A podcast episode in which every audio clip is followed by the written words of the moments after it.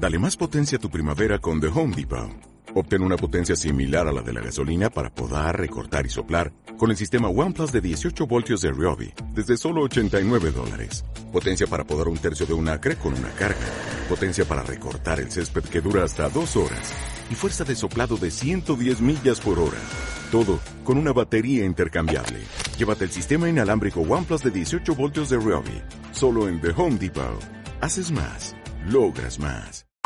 Se puede tener cara y luego ser Piqué, el presidente de la Federación Española de Fútbol o el hermano del Duque de Feria. Y nosotros, mientras tanto, cumpliendo con nuestras obligaciones con Hacienda. Son las 7. De la noche al día, Miguel Ángel Dasguani.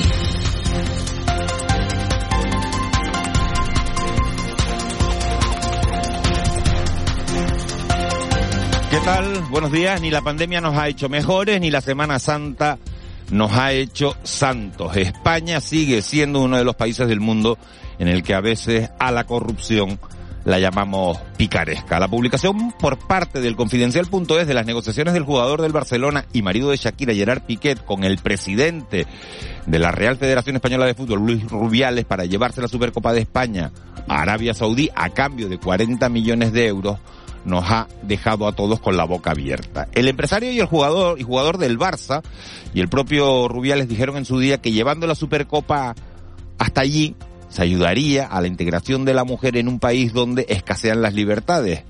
Ahora, esas filtraciones revelan que el negocio entre ambos era más redondo que un balón. Seis millones para la federación y otros cuatro por temporada para Cosmos, la empresa de Piqué. Y en eso, eso, todo eso, en un par de tardes de trabajo. No hay nada, desde luego, como tener contactos. Llaman tanto la atención las altas comisiones, aunque Pico explicó anoche en su canal de Twitch que son las que se estilan, como el descaro con el que hablan los dos implicados de lo fácil que es dar un palo. Es tanta la naturalidad en la conversación que no suena a primerizo, sino a que de verdad estamos ante profesionales. Uno, que cuenta cada mañana en estos micrófonos la realidad del día a día, lee la noticia sabiendo que el salario medio en Canarias es de 1.402 euros brutos al mes.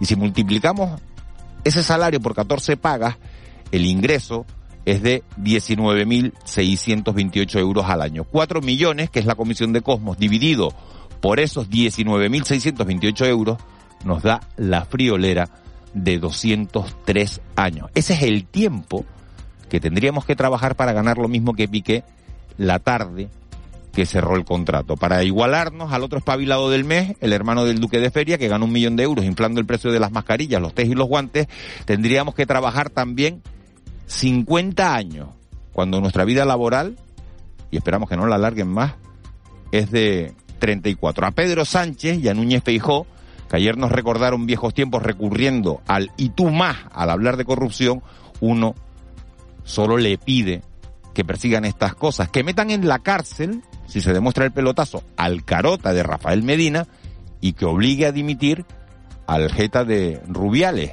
A Piqué no le vendría mal una inspección de Hacienda. Si es verdad que todo fue legal, a uno le gustaría saber cuánto le sale la declaración de la renta. De la noche al día, Miguel Ángel Dasguani. 7 y 3. Vamos con los titulares que marcan la crónica de este martes 19 de abril. Caja 7 te ofrece los titulares del día. El gobierno de España aprueba hoy eliminar la mascarilla en la mayoría de los espacios interiores. Dejará de ser obligatoria a partir de mañana, salvo en centros sanitarios y sociosanitarios, farmacias y en todos los transportes. En cuanto a si se debe llevar en el puesto de trabajo, serán los servicios de prevención de cada empresa los que determinen si sigue siendo obligatoria o no, en función de las circunstancias donde se desarrolle ese trabajo. Carmen Marrero, por Comisiones Obreras y no solo en cada en los centros sino en cada puesto de trabajo no porque hay determinadas eh, secciones departamentos en los que a lo mejor sí se cumple una cosa que está muy clara, es decir, es verdad que la mascarilla va a estar fuera si se cumplen las eh, condiciones eh, que están claras para evitar los contagios, que es la, la, separación interpersonal, que estamos hablando de un, de un metro y medio, y que haya ventilación cruzada. Sobre las relaciones entre España y Marruecos, Canarias está pendiente de la delimitación de sus aguas y de la intención de Rabat de perforar dos pozos en la zona de Tarfaya. Cerca de las aguas canarias para buscar petróleo en el mar. Ángel Víctor Torres, presidente del Ejecutivo Autonómico, en declaraciones a la cadena SER, ha apostado por las energías limpias y ha confiado en decisiones consensuadas entre ambos países. Sí me preocupa y de hecho nosotros nos hemos manifestado siempre a favor de las energías renovables limpias y abandonar todo lo que significa la combustión fósil. En el año 2019 y 20 tuvimos decisiones unilaterales de Marruecos, fueron gravísimas.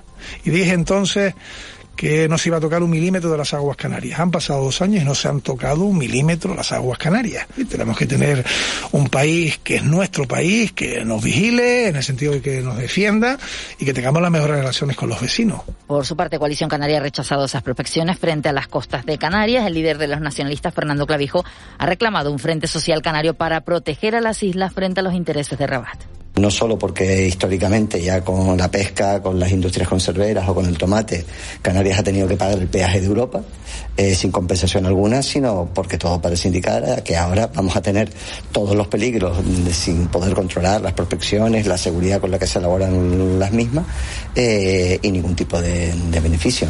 También el senador del Partido Popular por Gran Canaria, Sergio Ramos, ha presentado una batería de preguntas en la Cámara Alta en la que se interesa por los acuerdos alcanzados por el presidente español Pedro Sánchez con Marruecos. Y las preguntas son sencillas y claras. ¿Qué está haciendo el gobierno de España para frenar las llegadas a Canarias? ¿A qué acuerdo se ha llegado con el Reino de Marruecos en el último viaje que hizo Pedro Sánchez para frenar la llegada de pateras a Canarias? ¿Qué se ha negociado sobre las aguas canarias? ¿O no cree el gobierno que esto es innegociable? Vamos ahora con esa noticia que es portada hoy de varios periódicos. Canarias anotó en 2021 un récord de 155 rodajes y de inversión, 98 millones de euros. De esos 155 rodajes, 14 fueron largometrajes de ficción, 13 series de televisión, 23 documentales, 64 programas de televisión y 15 cortometrajes. También en el apartado de animación se realizaron un largo y 24 series. El gobierno de Canarias no descarta superar ese récord durante este año. Más asuntos, la electricidad sube hoy un 8,6% después de seis jornadas consecutivas de descenso. Vuelve a subir, en este caso se sitúa en 112,12 euros megavatio hora, su tercer precio más bajo en lo que va de año. Por franjas horarias el precio máximo se registrará entre las 8 y las 9 de la mañana con 170 euros, mientras que el mínimo será de 55 euros entre las 5 y las 6 de la tarde. Y en Ucrania, Volodymyr Zelensky afirma que Rusia ha empezado la gran batalla por el Donbass. El mensaje del líder ucraniano sigue los bombardeos registrados durante todo este lunes en el Donbass y después de que el gobernador regional de Lugansk proclamara el inicio de la ofensiva en una de sus ciudades, Kremina, la ONU ha confirmado ya 2.072 civiles muertos, 169 de ellos niños. Mientras tanto, España reabrirá su embajada en Kiev dentro de pocos días, lo ha anunciado Pedro Sánchez.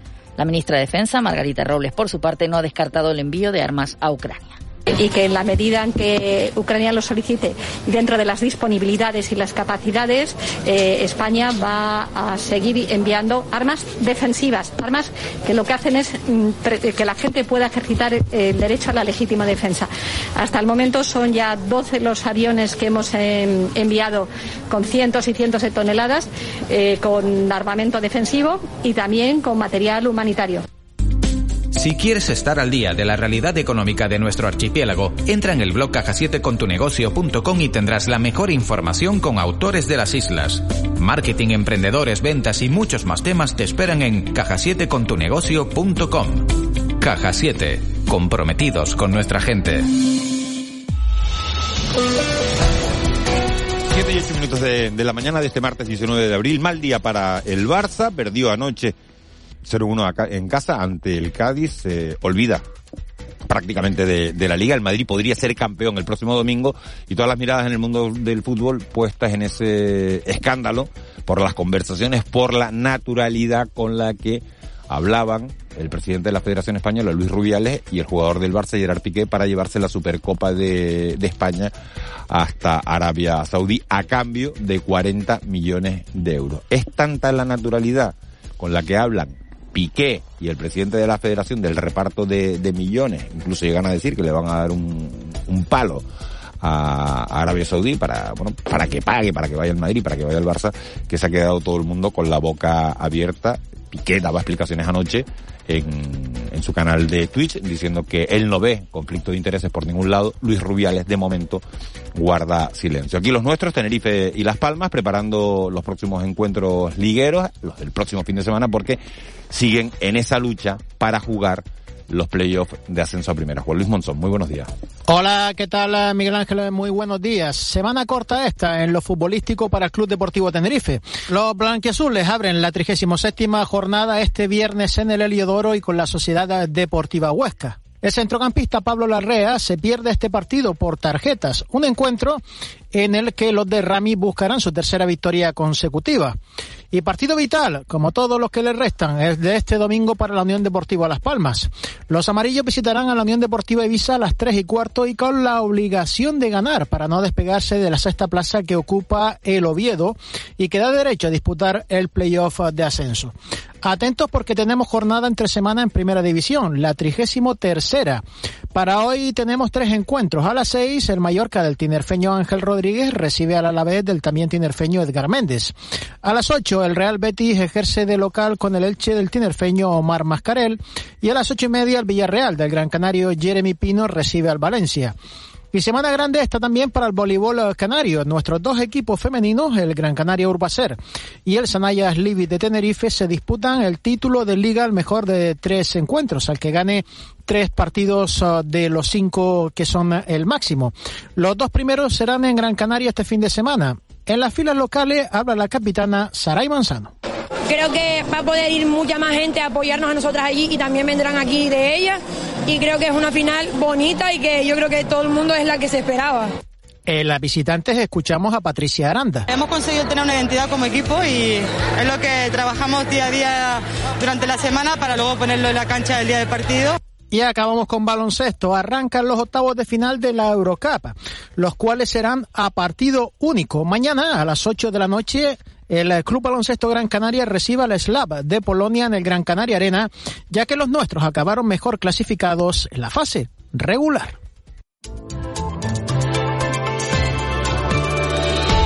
Siete y once, Edgar Cedrés, nuestro hombre del tiempo hoy.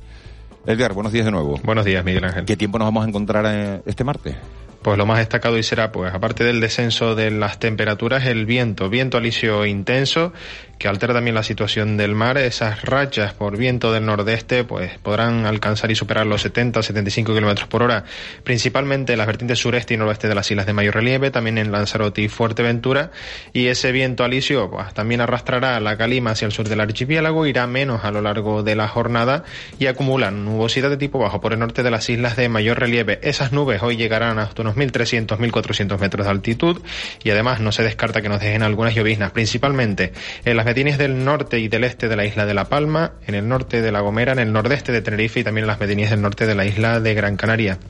El ambiente más soleado hoy en zonas costeras del sur de las islas, también en Lanzarote y Fuerteventura en las horas centrales del día, también en Lanzarote y Fuerteventura la nubosidad irá en aumento también al final de la tarde y también ambiente soleado en las cumbres por encima de esa nubosidad a más de 1.300, 1.400 metros de altitud.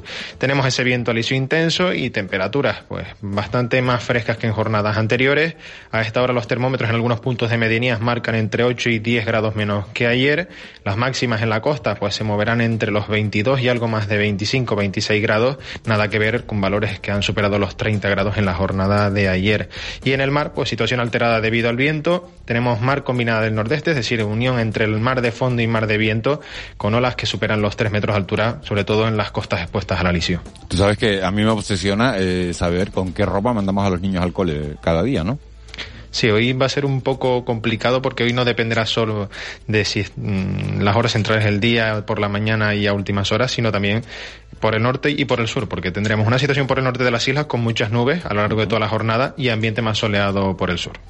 Edgar, muchísimas gracias. Eh, te vemos en, la tele en un ratito, 8 menos 5, 8 menos 10. Perfecto, un saludo, buen día. Un saludo, buen día. 7 y 13, hoy está la situación tranquila, hemos llamado al 112, nos dicen que no hay incidencias de, importancia y eso se agradece después del vuelco de un vehículo ayer en, en, Tenerife, que se producía a mediodía, y después de los dos incendios que teníamos, uno en Las Reollas por la mañana y otro en el barrio del Toscal. Así que hoy, de momento, máxima tranquilidad, a ver si, a ver si dura. 7 y 14 nos vamos con el contrapunto. El contrapunto. Ángeles Arencibia y Juan Manuel Betencourt.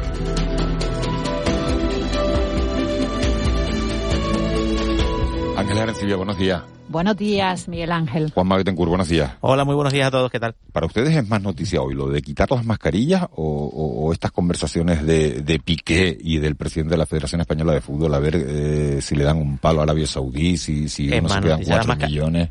Es más noticia la mascarilla, pasa que lo de Piqué es lo nuevo, ¿no? Uh -huh. Y aparte que es, un, que es un tema bastante... ya que estábamos hablando de los periódicos, es el Barça se va a Piqué.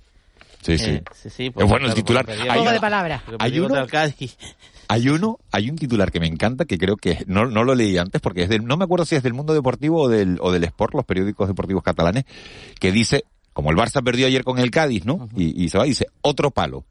Claro, otro palo porque Piqué en esas conversaciones con Luis Rubiales hablaba, dice, de, palos, hablaba ¿no? de, de, que le daban un palo a... a Pero se refería a milloncitos, ¿no? Claro, a se, refería, se refería a millones, ¿no? Que se hablan de millones de euros como nosotros hablamos de billetes de 5 euros, ¿no? Sí. Se habla bueno, con una naturalidad. La única verdad es que... Mm, ¿Ustedes creen que hay conflicto de intereses o no?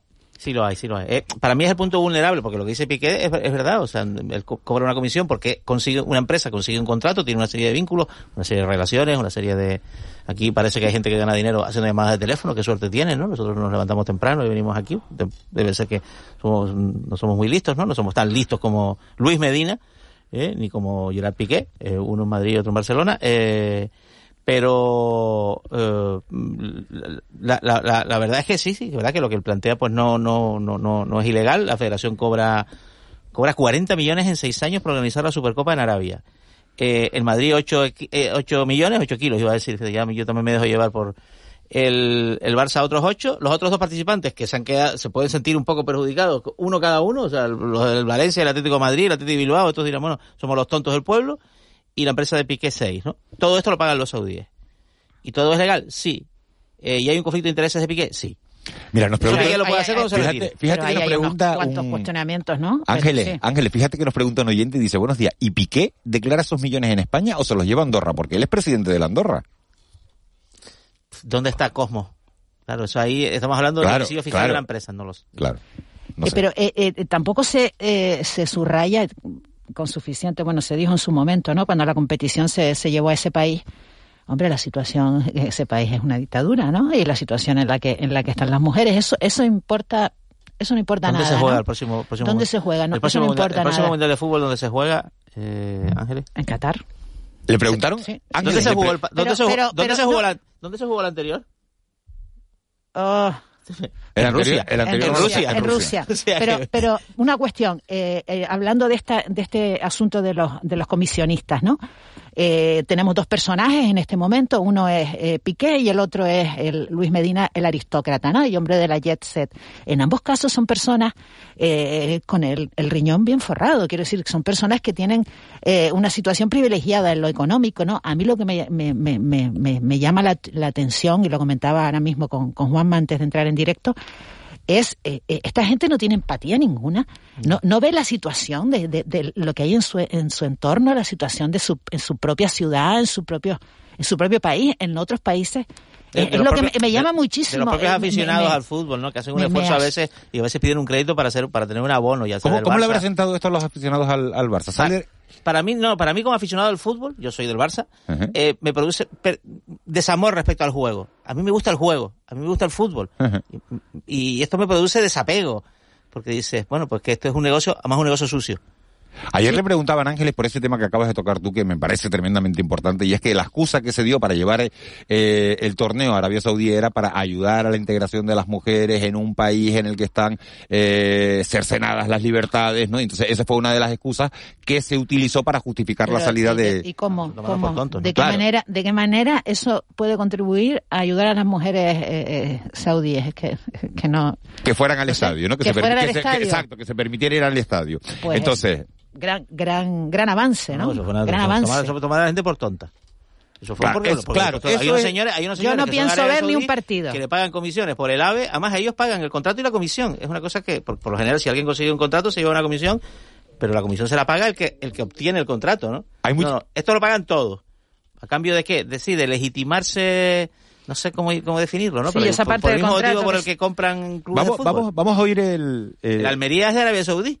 Que compite contra el Tenerife y contra Las Palmas. Tenemos un, un teléfono de WhatsApp para que los oyentes se pongan en contacto con nosotros, 616-486-754, 616-486-754 para que nos hagan llegar eh, cualquier comentario.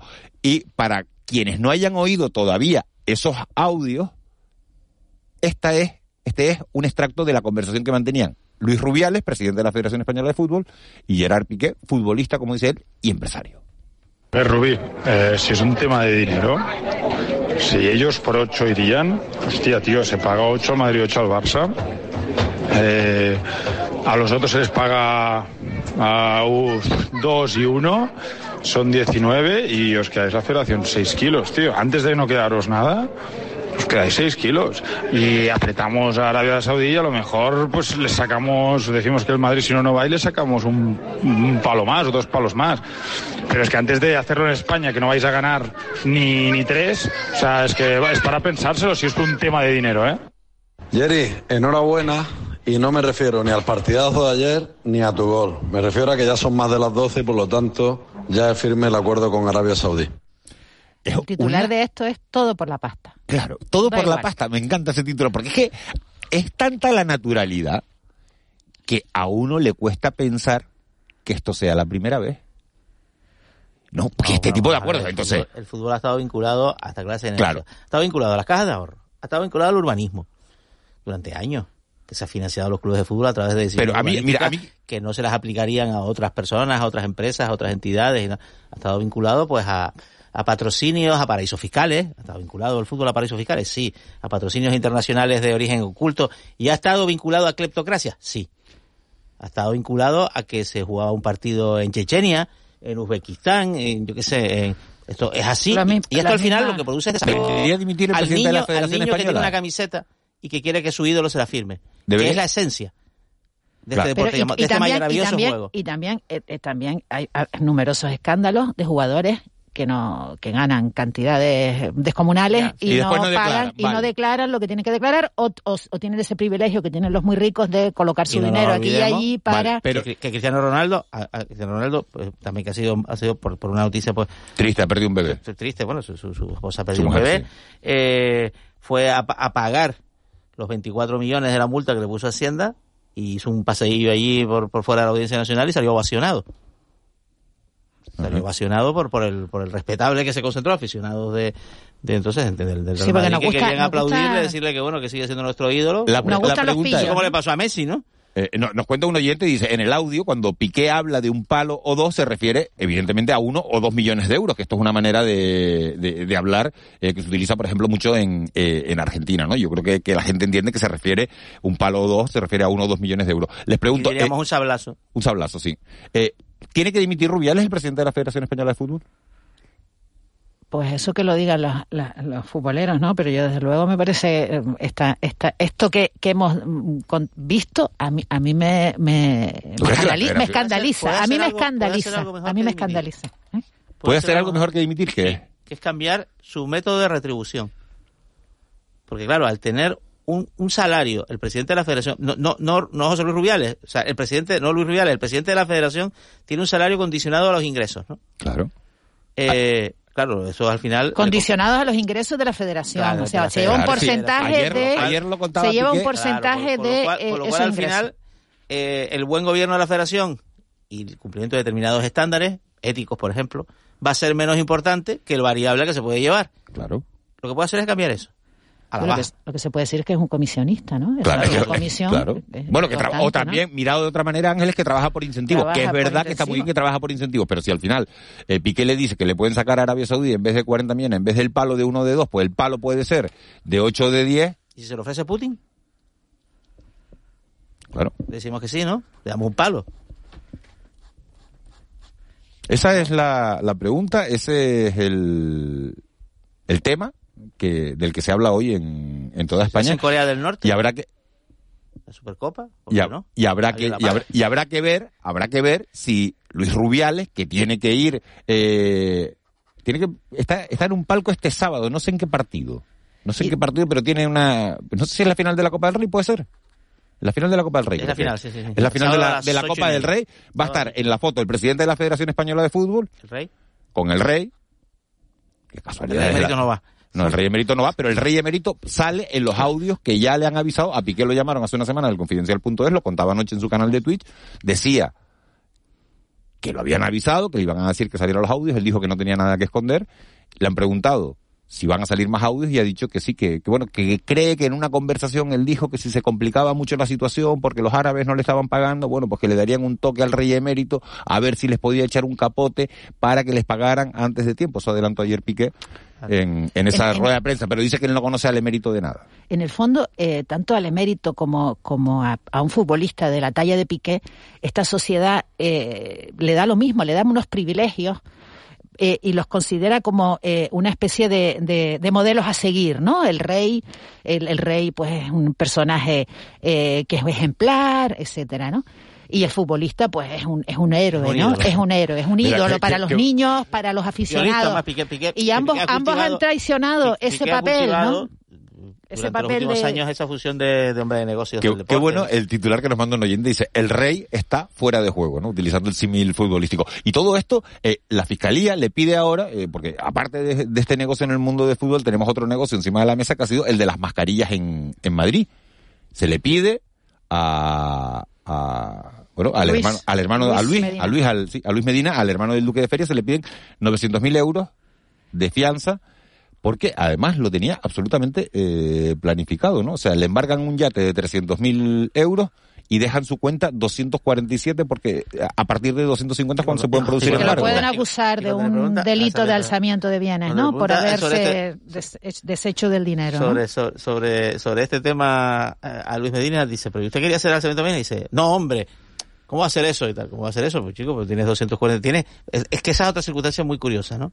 Los, los, los ricos de bien, bien por, por familia, por herencia o por negocios vinculados a los contactos, estos son los que luego algunos políticos dicen que son la gente que crea economía, que son emprendedores, que hay que bajarles los impuestos a estas personas, ¿no? Que son emprendedores porque crean economía y crean empleo. No, no, son comisionistas.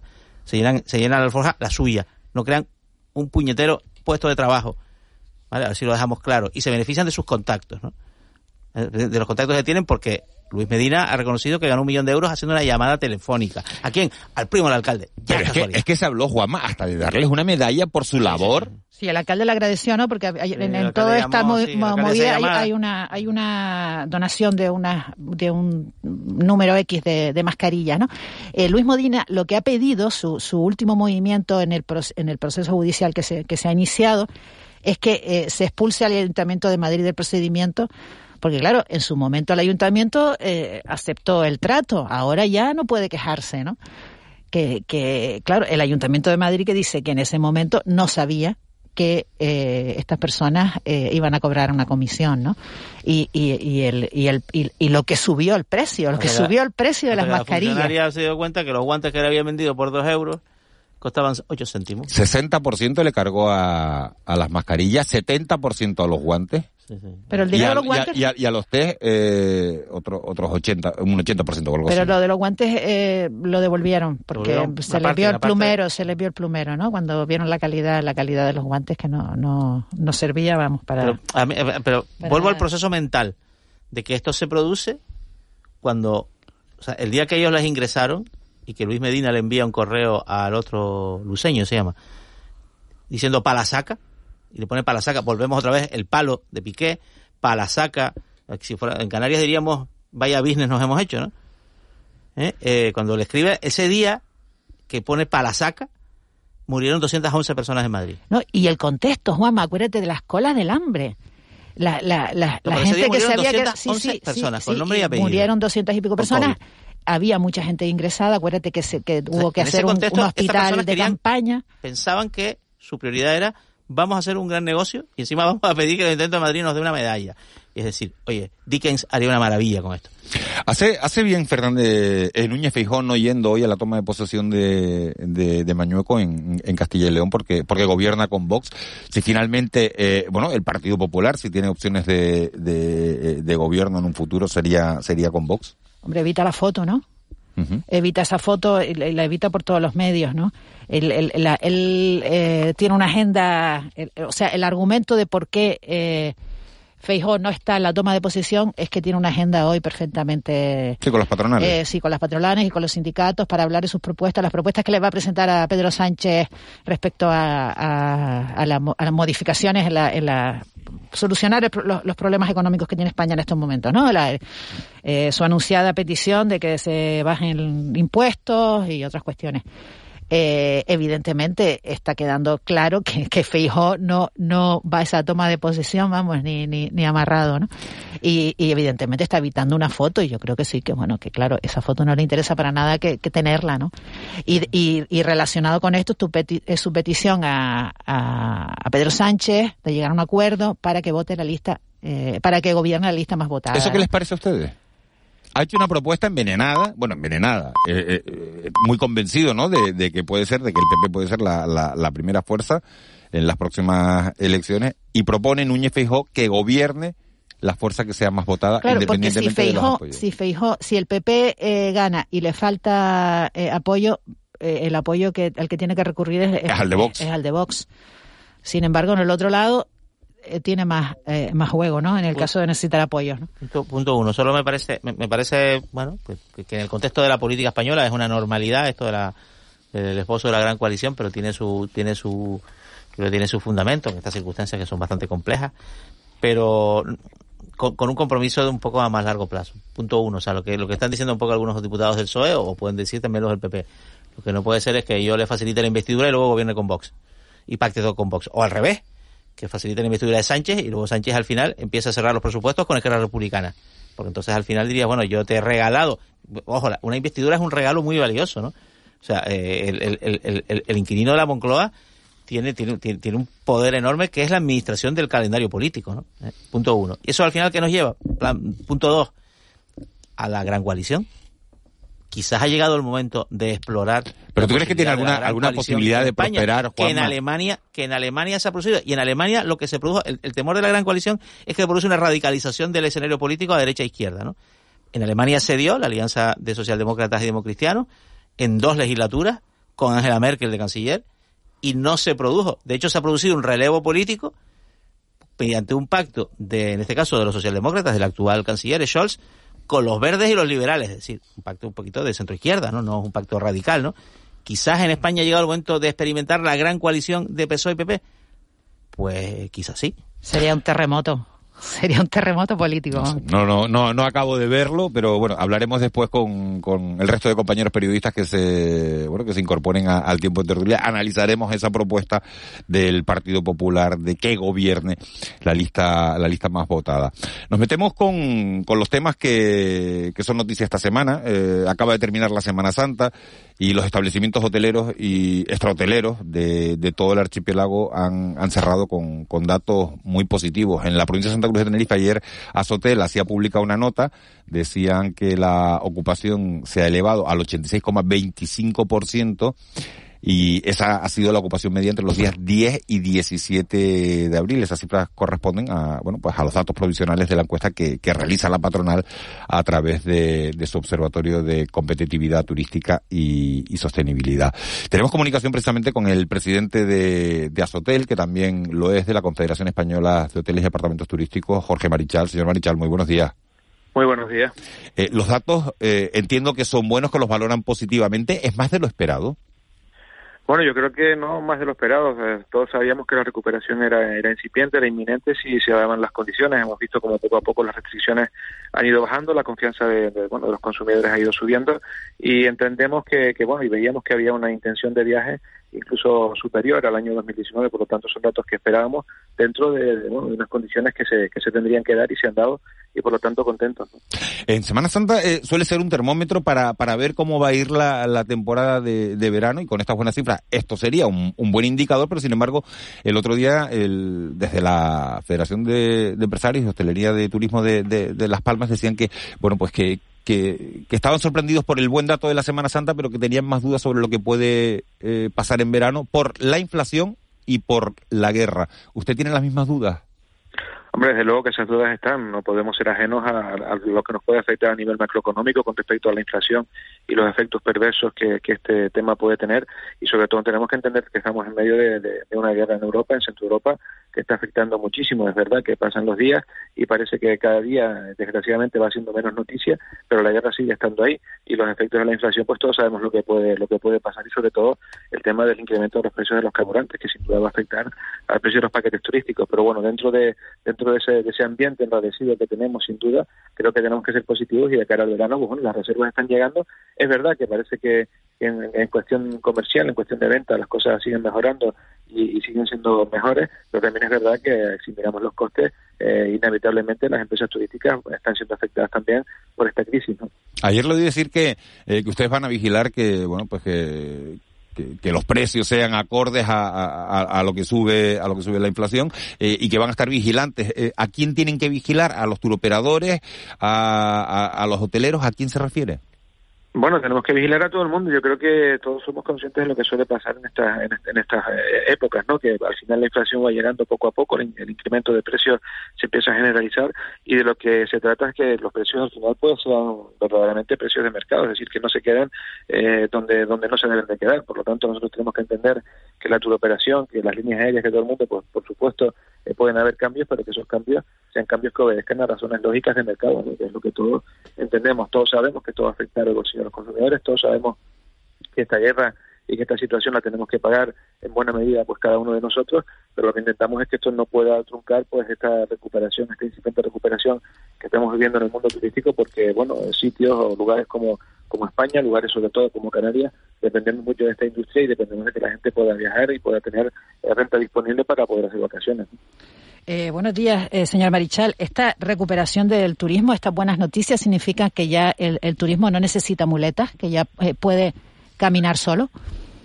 Yo creo que eso, bueno, necesitamos un poquito más de tiempo para poder para poder decirlo. No es la primera vez que vemos como, como las cosas se truncan después de, bueno, yo recuerdo ya por lo menos dos navidades, ¿no? En las cuales parecía que todo se iba a arreglar y después pues vino alguna circunstancia que hizo que se fuera todo al traste, ¿no? La última fue la, la oleada de Omicron, seguida después del tema de, la guerra, y yo creo que esto es un tema que tenemos que estar muy vigilantes. Son, son, hemos vivido años muy convulsos, tenemos que estar tranquilos, pero, pero tenemos que tener en cuenta que, bueno, que estas cosas pueden seguir pasando, que, que a nivel internacional las cosas están bastante delicadas, y bueno, tenemos que seguir confiando en que, en que España, en que Canarias pues sigue siendo un destino apetecido por, por, los clientes, por los turistas, y lo que tenemos para nosotros desde mi punto de vista es lo más positivo, ¿no? que la intención de, de viaje es incluso superior al 2019 y que muchos de los países emisores no solamente están ya recuperados en, la intención de salir fuera de sus fronteras a hacer vacaciones, sino que cuando piensan en eso todavía piensan más en España y todavía piensan más en Canarias, ¿no? cosa que creo que obedece a la labor que hemos realizado durante esta pandemia en la cual pues todavía no el, el esa, esa, aureola de, de, destino seguro que tenemos en España que tenemos en Canarias pues todavía se ha reforzado más ¿no? y ese destino seguro eh, es, un fuerte es una es un, una base de cara al verano. El verano no tradicionalmente no es la, la, la mejor temporada para Canarias no para el turismo canario pero quizás ese ese plus que usted ha comentado, ¿no? De, Canarias destino seguro, destino refugio, que, se ha dicho, ¿no? Se ha dicho en estos en estas últimas semanas, eh, pueda ser un, un elemento a favor. Hombre, sin duda yo creo que sí, porque en verano es cuando nosotros sufrimos un poco más. Desde luego tenemos todo toda la competencia ¿no? de nuestro propio país, del arco mediterráneo, de, todo lo que es los destinos turísticos españoles y también de otros destinos turísticos importantes, como puede ser Turquía, como puede ser Grecia, como puede ser incluso Portugal, Italia, ¿no? Y lo que está claro es que nosotros y los clientes piensan lo, mismo, ¿no? Nosotros estamos en un ambiente europeo, estamos eh, alejados de cierta manera de ese conflicto bélico que tenemos, el espacio aéreo nuestro no está tan afectado como puede estar el de otros países. Y sin duda yo creo que bueno que tenemos una oportunidad de que la gente entienda, sobre todo en el medio radio, porque también tenemos la competencia no del otro lado del Caribe, pero también son más horas de vuelo, por lo tanto en el medio radio yo creo que nosotros podemos tener una, una oportunidad este verano de poder captar mayor número de clientes precisamente por la situación eh, generalizada que hay de enrarecida, ¿no? Por lo tanto, yo creo que, que tenemos que ser positivos, seguir trabajando bien, eh, trabajar mucho las políticas de flexibilidad comercial para que para que los clientes puedan decidirse a la hora de comprar y confiar en que el verano, si, bueno, como digo, confiar entre comillas, si no viene ninguna otra historia a la que estamos desgraciadamente acostumbrados en los últimos años, pues puede ser un, verano de, por lo menos, si no de recuperación total, sí de, seguir creciendo eh, en el volumen de, reservas, en el volumen de, generación de negocios que estamos teniendo. buenos días, señor Marichal. Eh, ¿qué, noticias le llegan a ustedes desde Alemania, no? Mm, ¿Qué impresión tiene respecto a la evolución de este, de este mercado, que para algunas islas es, fundamental, para Fuerteventura, para, para, para, para Gran Canaria, porque el mercado británico tiene, bueno, tiene, digamos, un, un, un, método, tiene, tiene, tiene, un canal y el alemán tiene, tiene otro y está más condicionado por la evolución de si hay embargo o no al gas ruso, etcétera, ¿no? ¿Qué, qué noticias le llegan de ahí como mercado estratégico para las islas? Bueno, las noticias son positivas. De hecho, en, la última encuesta, en el Smart Observatory que hicimos en, la Confederación Española de Hoteles y Alojamientos Turísticos, se ponía de manifiesto que está recuperada la intención de viaje del emisor alemán prácticamente en un 86%, es decir, es prácticamente la intención que tenían en el 2019. Sin embargo, hay un dato más positivo todavía, que es que de ese 86% de alemanes que están pensando en salir de Alemania para hacer vacaciones en este verano, un 16% más están pensando en España. Y eso también, pues por supuesto, consideran a Canarias dentro de esas, de esas posibilidades. Por lo tanto, yo creo que bueno es un mercado que eh, sin duda se recupera más lentamente. Recordemos que fue prácticamente uno de los últimos en sacarnos de su lista negra de, recomendaciones pero es un mercado que, va más lento, pero también va es más contundente a la hora de dar paso. Por lo tanto, las recuperaciones suelen ser más sostenidas y, suelen suelen mantenerse en el tiempo. Yo creo que tenemos que ser positivos y que sobre, todo islas como, como Fuerteventura y como Gran Canaria, sin duda están viendo ya los efectos de, esa, de, esa, de esa positividad y están viendo cómo están llegando reservas de cara al verano. Eh, señor Marichal, una, una última cuestión. Hoy el Consejo de Ministros va a aprobar la, la eliminación de, de, las mascarillas en espacios interiores. ¿Cómo queda esta situación en los hoteles? ¿Los clientes tienen que llevarla? ¿No tienen que llevarla? Entiendo que no. ¿El personal que trabaja en los hoteles tiene que llevarla? Bueno, yo creo que es un tema que, que, todos entendemos que lo que tiene que estar sobre, sobre la mesa es la seguridad, siempre y cuando no comprometa pues el, confort de los, de los clientes. Yo creo que quien más que menos empezaremos a tomar decisiones, incluso voluntarias, ¿no? A la hora de, usar la mascarilla, creo que, habrá gente que, a pesar de que no sea obligatoria, pues querrá usarla por motivos de seguridad, no solamente por autoseguridad, sino también por la seguridad de los demás. Y es un tema que tenemos que, empezar a, decidir dentro de los hoteles conforme al reglamento que, se va a aprobar. Entendemos que, no tendrá que usarse, sobre todo, por supuesto, por los clientes, pero bueno, que puede que sea también eh, algo aconsejable de que el hecho de que, el propio personal la pueda usar, sobre todo en algunos temas, pues que no solamente ya estamos hablando del COVID, ¿no? Yo creo que tenemos que tener en cuenta que yo recuerdo hace muchos años los primeros viajes a Asia, los que me llamaba mucho la atención, ¿no? El ver a gente con mascarilla en los medios de transporte, gente con mascarilla en algunos sitios, incluso en algunos hoteles, en los, en los show cooking de los, de los buffets. Y bueno, es algo que yo creo que, ha venido para, para quedarse, que tenemos que ser conscientes de ello y que probablemente se nos vaya a quedar en algunos momentos de nuestra vida para todos, sobre todo en, en esos momentos donde podamos tener algún tema de, algún síntoma de una gripe y, ¿por qué no? Eh, tampoco, bueno, creo que el esfuerzo de ponérselo durante los días, pues sin duda eh, puede venir en beneficio del interés general y son cosas que a lo mejor tenemos que empezar a acostumbrarnos. Jorge Marichal, presidente de la Confederación Española de Hoteles y Apartamentos Turísticos, también de la, de la patronal tinerfeña de Hotel. Muchísimas gracias por habernos atendido. Muy bien, gracias a ustedes. Muy buenos días. Buen día. Siete, siete y cuarenta y dos minutos de, de la mañana. Estamos todos muy pendientes de ese, de ese decreto que, que, bueno, que se va a publicar mañana en el Boletín Oficial del Estado y que va a regular bueno, la situación de, las mascarillas ya saben que son las empresas quienes pueden decidir al final si sus trabajadores tienen o no que llevar esas, esas mascarillas. Seguimos hablando de, economía, el sector turístico sin duda lo es, está ayudando a la, a la reactivación económica de, después de dos años durísimos de, de pandemia que, bueno, que, que ha propiciado una caída del PIB en nuestro archipiélago y que, bueno, que está ya en una fase de recuperación. Elena Mañez es la consejera de Economía, Conocimiento y Empleo del Gobierno de Canarias. Señora Mañez, muy buenos días. Hola, muy buenos días. Eh, han presentado ustedes en, en Madrid eh, el proyecto Canarias Living Lab. ¿En qué consiste? Bueno, esto es una iniciativa de un grupo de investigación de la Universidad de Las Palmas, un proyecto que ya lleva unos años trabajándose y que ahora en este contexto de los fondos de recuperación pues surge una nueva oportunidad a la hora de, de, hacerlo avanzar, ¿no?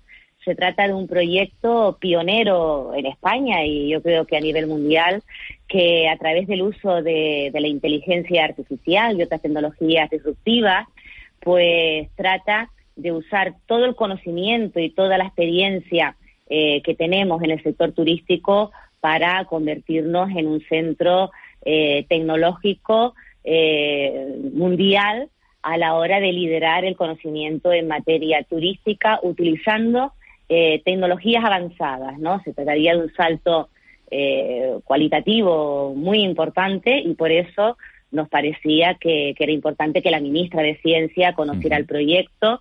Estuvimos con Edu Williams, que es el que el investigador que lidera el proyecto, Estuvimos con Amadeus, es un proyecto además con colaboración privada y una apuesta privada importante por este proyecto y también con, con Agustín Manrique de Lara eh, como presidente de la, de la patronal de la Confederación Canaria de Empresarios.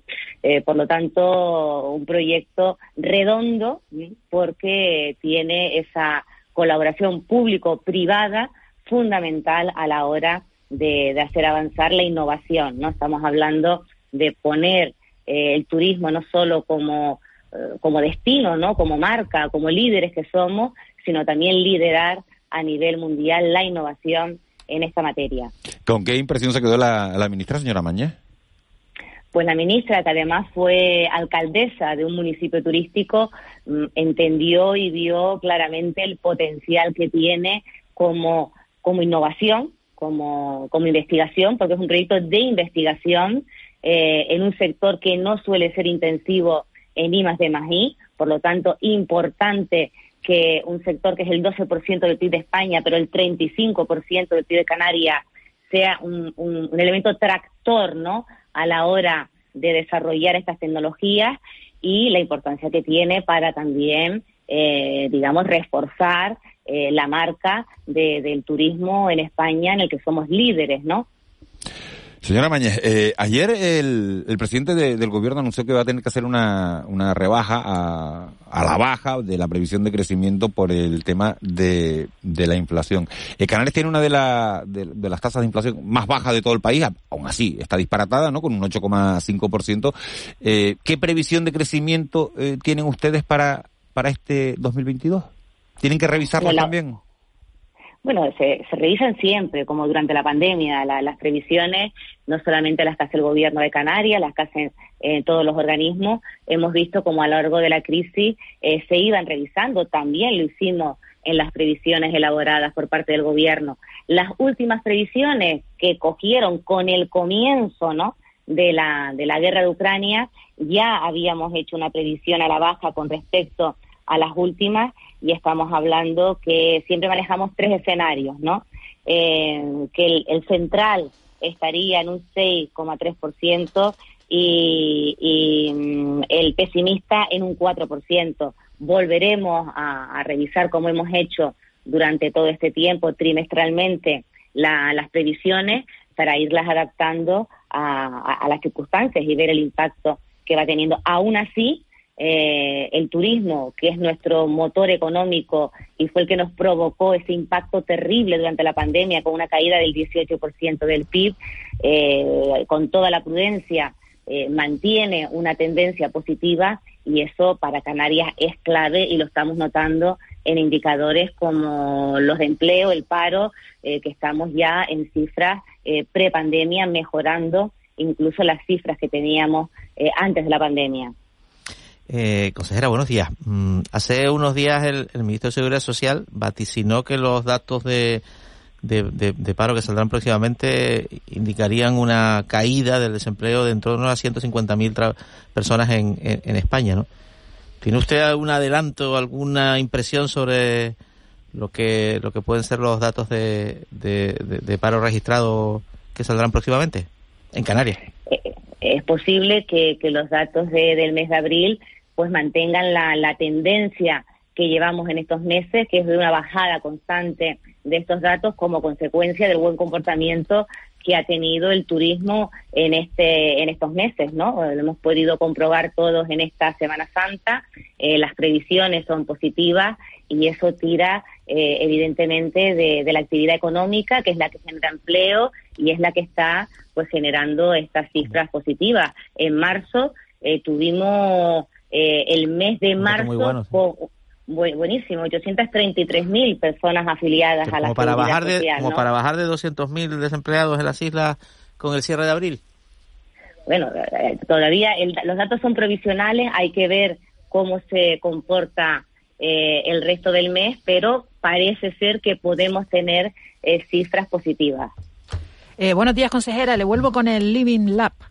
Eh, ¿Podría concretar un poco, eh, eh, poner algún ejemplo de que a qué se dirige esta investigación? ¿Qué, supone convertir a, Canarias en un centro mundial eh, de investigación en este terreno? ¿Qué, qué, qué medidas concretas, qué, qué avances concretos? Bueno, pues por ejemplo, utilizando lo que son las tecnologías de, inteligencia artificial, eh, se puede, y utilizando eh, estudios sobre el comportamiento humano eh, y con la colaboración, y eso es lo, importante de este proyecto de investigación, que se pueda hacer en un entorno real, ¿no? Se cuenta ya con la colaboración de hoteles donde investigar todas estas tecnologías, pues conocer el comportamiento del turista, no solamente cuando está aquí, por eso también la importancia de contar con Amadeus, sino también en origen, ¿no? Haciendo simulaciones eh, con tecnologías que permitan esa experiencia a la hora de ir conociendo pues eso, esos comportamientos, ¿no? Que indican tendencias que permitan ir adaptando pues también eh, pues nuestra, nuestra oferta turística. También tiene una pata que tiene que ver con la formación del personal, eh, una formación que se puede hacer con esta realidad virtual y esta inteligencia artificial a la hora de adaptar las competencias personales eh, en base a, estos estudios del comportamiento para un, un, mejor desarrollo profesional y de las competencias o detectar qué necesidades de mejora hay en, en cada uno eh, de, estos profesionales, ¿no? Em, se va a trabajar, hay ahora mismo ya 16 universidades adscritas al proyecto, por supuesto las dos universidades eh, canarias y mm, muchísimas más que quieren formar parte del mismo para compartir todas, todos esos datos. Tenemos muchísimos datos pero hay que saberlos tratar, ¿no? Porque por esa presencia permanente y, rotación, ¿no? Porque van llegando turistas permanentemente, con lo cual, digamos, tienes una muestra de investigación eh, muy amplia, ¿no? Porque va eh, permanentemente rotando, ¿no? Es un proyecto... Sí, perdón. No, eh, sí, el objetivo es hacer más rentable el, el negocio turístico. El, el objetivo es mejorar eh, a través de las tecnologías eh, una industria en la que somos líderes. Pero es que además, haciendo esto, lo que se logra es la diversificación también de la economía a través de la innovación y el desarrollo, porque estamos hablando de tecnología, estamos hablando de digitalizar a las empresas del sector, de atraer recursos, de atraer talento, ¿no? A Canarias a trabajar, a investigar en este en este ámbito y todas las tecnologías y empresas eh, digamos, tecnológicas avanzadas que pueden mm, sentirse atraídas por este proyecto de investigación, por sus desarrollos que se van a ir generando. Por lo tanto, no solamente mejoramos una actividad que es nuestro motor económico, sino que ese motor económico va a contribuir a través de la investigación, del desarrollo y de la innovación, va a contribuir también a la diversificación de la economía canaria. Por lo tanto, eh, se pone en valor un activo económico de Canarias y de España, que son nuestras empresas y nuestros visitantes, a la vez que se trabaja para mejorar y transformar el modelo turístico y para, eh, a su vez, diversificar la economía canaria a través de estas tecnologías. Elena Mañez, consejera de Economía, Conocimiento y Empleo del, del Gobierno de Canarias. Muchísimas gracias por habernos atendido esta mañana. Muchísimas gracias, muy buenos días. Buen día. 752. El tema de las mascarillas sigue encima de la mesa. Queremos bueno, darles todas las explicaciones del mundo como radio pública para saber a qué se van a enfrentar mañana. ¿Se las pueden quitar? ¿No se las pueden quitar en su trabajo? Eh, si no se la quieren, si el empresario les dice que se la pongan, ¿se la tienen que poner o no se la tienen que poner? ¿Les pueden sancionar si no se la ponen? Bueno, vamos a hacerle todas estas preguntas eh, a Maripaz Maques, que es técnico de prevención de riesgos laborales de, UGT. Señora Maque, muy buenos días. Hola, buenos días. ¿Ya sabe todo el mundo qué tiene que hacer mañana con las mascarillas o hay que esperar a ver la letra pequeña del decreto que se publique mañana en el boletín oficial? Hombre, hay que esperar a la letra pequeña. Mm, se ha avanzado bastante en prensa. La, ministra Carolina Darias ha, avanzado bastante el contenido de ese Real Decreto, pero hay que ver y estar a la letra de lo que ponga la norma. Habrá que estar a ver qué es lo que se publica. No sé si se publicará esta tarde a última hora o mañana. ¿Quién decide? Le hago eh, algunas de las preguntas que, que lanzaba al aire hace, hace un instante. ¿Quién decide si los trabajadores de una empresa tienen que llevar mascarilla o no? la responsabilidad es de la, de la empresa, es el empresario o la empresaria quien tiene la responsabilidad de garantizar la seguridad y salud de los trabajadores y trabajadoras de su empresa, con lo cual es la empresa. Los servicios, se ha citado en estos días bastante a los servicios de prevención porque el, el papel es importantísimo, es vital, forman parte de la gestión preventiva de las empresas, pero la responsabilidad eh, y por tanto quien tiene que decidir o no, siempre y cuando no estemos en esos supuestos, en esas salvedades establecidas en la norma, que sí o sí hay que llevarla, pues es el empresario o la empresaria. La empresaria tiene que justificar por qué le dice a los, a los trabajadores que se la pongan o, o no, o basta simplemente una, una orden de decir, oye, yo quiero que, aquí, que en mi tienda, vamos a poner que es un comercio, eh, se la pongan.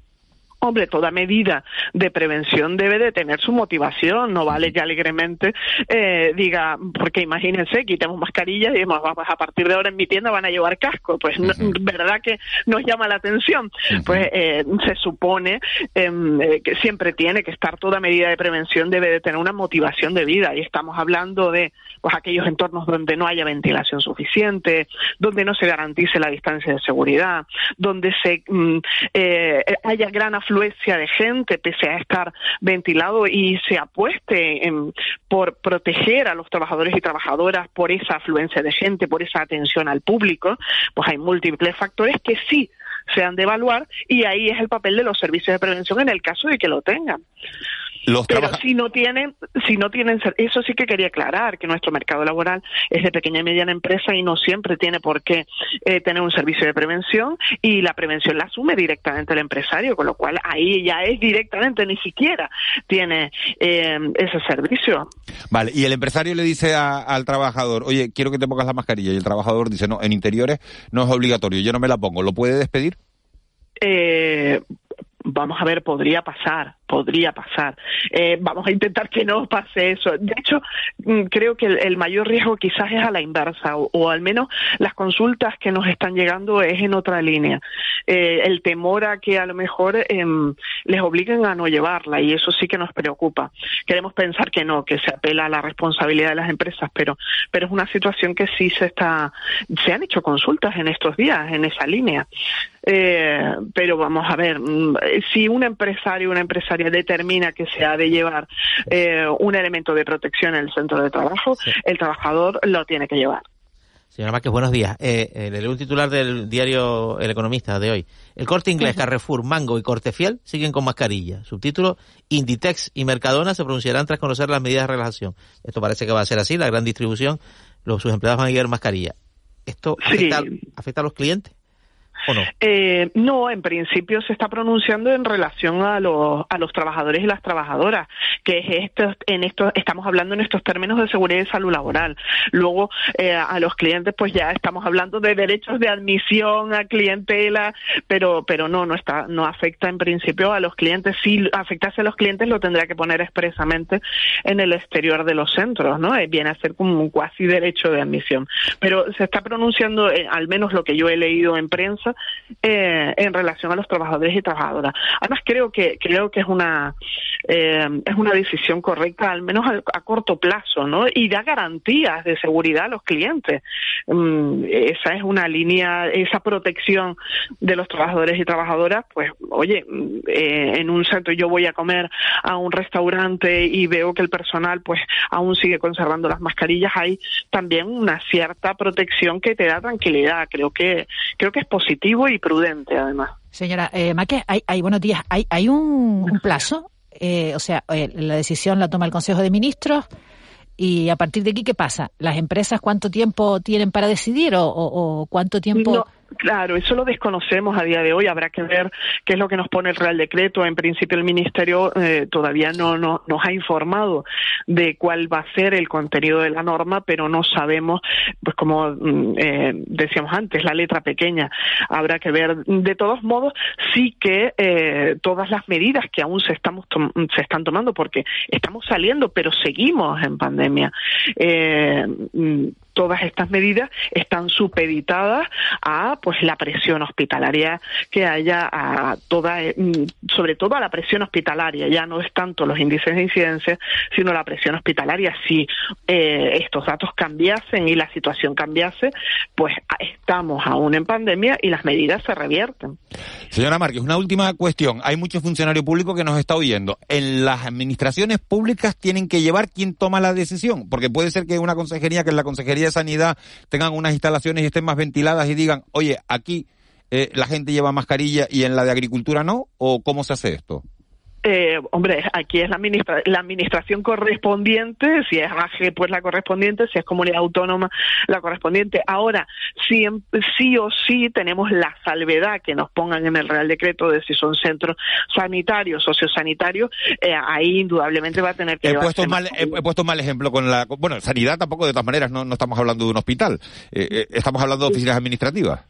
Claro, si estamos hablando de oficinas administrativas, pues tendrá que la administración tendrá que pronunciarse expresamente porque la administración también tiene su servicio de prevención y debe de pronunciarse directamente en función de la evaluación que haga los servicios de prevención. Funciona eh, igual, mejor o menor, de manera más o menos fluida, pero tiene